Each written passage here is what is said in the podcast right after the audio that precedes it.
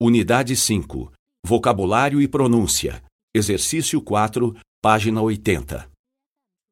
A. Quando você vai viajar? B. Qual é a previsão do tempo para a semana que vem? C. O que você faz quando chove? D. Quantos dias por ano você viaja? E.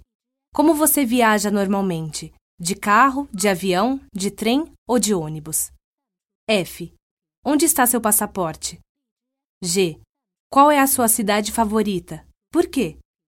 H. A que horas a sua cidade é mais movimentada?